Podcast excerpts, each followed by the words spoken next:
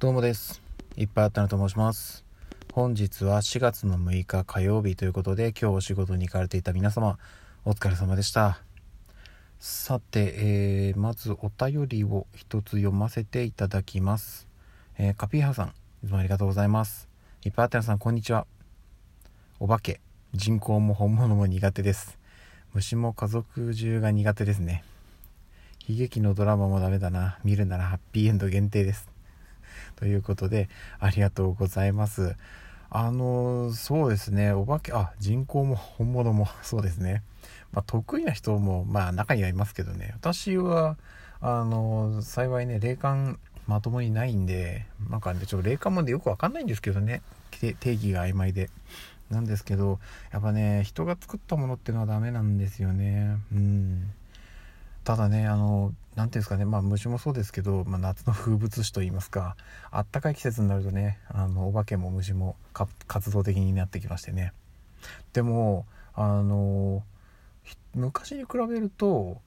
えっ、と何ていうんですかね心霊番組というかなんかその手のものってすごい減ったなっていう感じがしますね。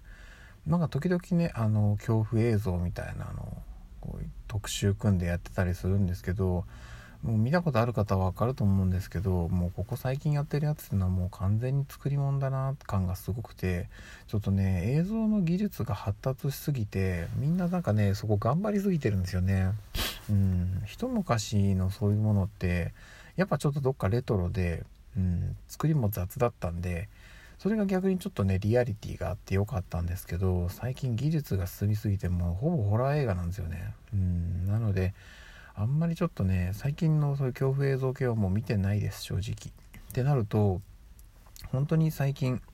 面白いものがないなっていう感じになってしまってます。なのでどっちかっていうとネットですね。あの YouTube とかに上がっている動画とかあとはうーんとインターネット配信の番組とかはねまだそういうのも残ってたりするんでそういうのは時々見たりしてますね。うん。あすいません。ちょっと話それちゃいましたけど。お便りありがとうございます。でそうですね。ドラマもドラマはねうんと悲劇のドラマ私は基本ダメなんですけど時々ねうんなんかねちょっと刺さるやつとかがあったりするんでね。だからねうん。確かにねハッピーエンド系のドラマやっぱいいですよね、最終的にハッピーエンドはやっぱり大事なんですけどちょっとね暗く終わっちゃう感じのドラマ映画はねやっぱちょっと後味悪いというかうん。なんか最後はちょっとほっこりして終わりたいなっていうところはあったりしますね。はい。ああそれで言うとえっ、と今から何年前になるのかな？もう78年ぐらい前なんですけどあの今あの妻と当時はまだ、えっと、結婚する前なんですけどなんとなくふと思い立って年明け早々にちょっと今年映画館で映画見まくろうぜっていうなんかねちょっと思いつきでやっちゃった年があって2013年だったかな。あのそうなんですよ。なんで週末のたんびに映画館に一緒に行って映画を見てっていうことをやってたんですね。で結局ねあれなんですよ。1年で映画100本見るぞって立ち上げたんですけど確かね最終的に70本ぐらいしか見れなかったのかなと思うんですけどそれでもね70本以上映画館で見たんですよ。はい。で全部パンフレット買ってっていうことをやったんであの家にねその年のパンフレットどっさりあったりするんですよ。はい。なのでまあもう今となってはねもう地上波でもねバンバン放送してる映画もあったりするんですけどあの当時見た中でねこれは良かったなっていう映画もね紹介できたらいいですよね。うん。まあそういうのに興味がある方がどのくらいいるかは分かんないんですけど、まあ、ちょっとどっかのタイミングでパンフレットね出してきていろいろ眺めてこれ良かったなっていうのをご紹介できたらなというふうに思っております。はい。あとねあれなんですよ。あえっとカピーハーさんお便りありがとうございます。あとあの最近ねアニメをえっといろいろ見てましてあのインターネット配信されてるやつを見てましてえっと宇崎ちゃんは遊びたいっていう多分見たことある方もいるんですかね。まあ漫画でやってたのがアニメ化されてっていうのをやったんですけどなんかどうやら2期決まったっぽくてちょっと楽しみなんですよね。1期は普通に面白かったし、うん、なんで2期も楽しみに待っておりますっていう感じですねそれ以外にも昔やってたアニメとかを繰り返し久々にあこんなのあったなみたいな感じでちょっと懐かしくなってみたりとか。まああのそれこそこの前お話しした手探り部活ものとかあとは他の方が紹介してたやつで見たのが「ご注文はうさぎですか?」とか。あと最近今見てるか「えっと、上野さんは不器用」っていうアニメも見てます。はい。でそういうのをちょっといろいろ見ていく中で私あの「悠々白書」ね懐かしいタイトルですよね「悠々白書」はもう本当に好きで漫画は本当にあの穴開くほど読んだんですよ。はい。なので多分結構詳しい方じゃないかなと思うんですよね。あのそれこそ登場人物の名前とかシーンとか結構マニアックなところまで知ってるんじゃないかなと自負しております。まあとはいえねそういうなんかあのクイズ大会とかってやったら多分勝てないんですけど、うん、本当に詳しい人には勝てないっていうねいう感じなんですが悠々白書の中であの映画も公開してるんですよね。ちょっと何作品公開したか記憶曖昧なんですけど私がすごい好きな作品があってあの冥界のヤクモが出てくる映画があるんですよ。あれがね本当に好きでで見たいなと思ってあっちこっち見てたんですけどなかなか見つけられなくてようやく見つけたんです。いやー嬉しかったなっていうことでとりあえずダウンロードはしたんですけどまだ見てないんですよね。ちょっとまとまって時間取れるところで一気に見ようかなと思っております。はい。あのねあの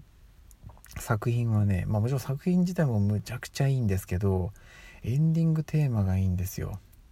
さよならは言わないっていうあれがまた名曲なんですよねなのでちょっとそれも合わせてね、えーと味わいたいなというふうに思っております。まあ、もしあの見たことないっていう方いましたら多分ネット配信してる動画あっちこっちあるんじゃないかなと思うんですよね。なのでぜひぜひ機会があれば見ていただきたいです。まあ、もしかしたらね同世代の方は当時リアルタイムで見たよっていう方も中にはいらっしゃるのかなと思うんですけども悠々白書はね本当に名作ですよね。うん私はまあそれこそね「ドラゴンボール」とか「スラムダンクとかはちょっと「ドラゴンボール」なんか未だにちゃんと読んだことはないし「スラムダンクも初めて漫画を読んだのは大学生になってからっていうのは前もお話ししたかなと思うんですけど「悠々白書」はね小学校の頃から読んでみました。うん、本当に面白い作品だなと思っていてで基本的にあの何て言うんですかね4部構成というか一番最初霊界探偵。でその後暗黒武術会。で次魔界の扉。で最後魔界統一トーナメントっていうあの、えっと、桑原だけが行かなかったっていうやつですね。これもなんかちょっとね桑原が行かなかった理由っていうのが都市伝説になってたりとかして、まあ、あれもねまた面白いエピソードがあってたりするので、まあ、あの有名な話なんでね知ってる方も多いかなと思うんですけど本当にね悠々白書はまあそれこそねあの作者の富樫さんが「ハンターハンター」とかもね書かれてるんで皆さんご存知だと思うんですけど本当にねよく作り込まれてる作品を次々世に生み出される方だなっていう感じで一個一個の話ももちろん面白いんですけど伏線の回収とか設定の何ですかねその妙と言いますか本当にね作り込まれてる作品だなって特に悠々白書は思いました。なのでちょっとねあのアニメをねもう何回も見たんですけどまた改めて見ようかななんていうふうに思っております。ちょっとねあの今のアニメと比べるとちょっと過激な表現が多い作品だったかなとは思うんですけどといってもね面白いんでね、うん、また改めて見ようと思っております。ちなみに私が悠々白書の中で一番好きなキャラクターは六遊会チームのリンクです。はい。分かる人にしか分からないと。デビルヨーヨーということで。はい。どうでもいいお話でございました。えー、じゃあ明日の朝えー、すごい髪型した明日の朝って言ったけど、えー、また明日の朝にお会いしましょう。ではでは。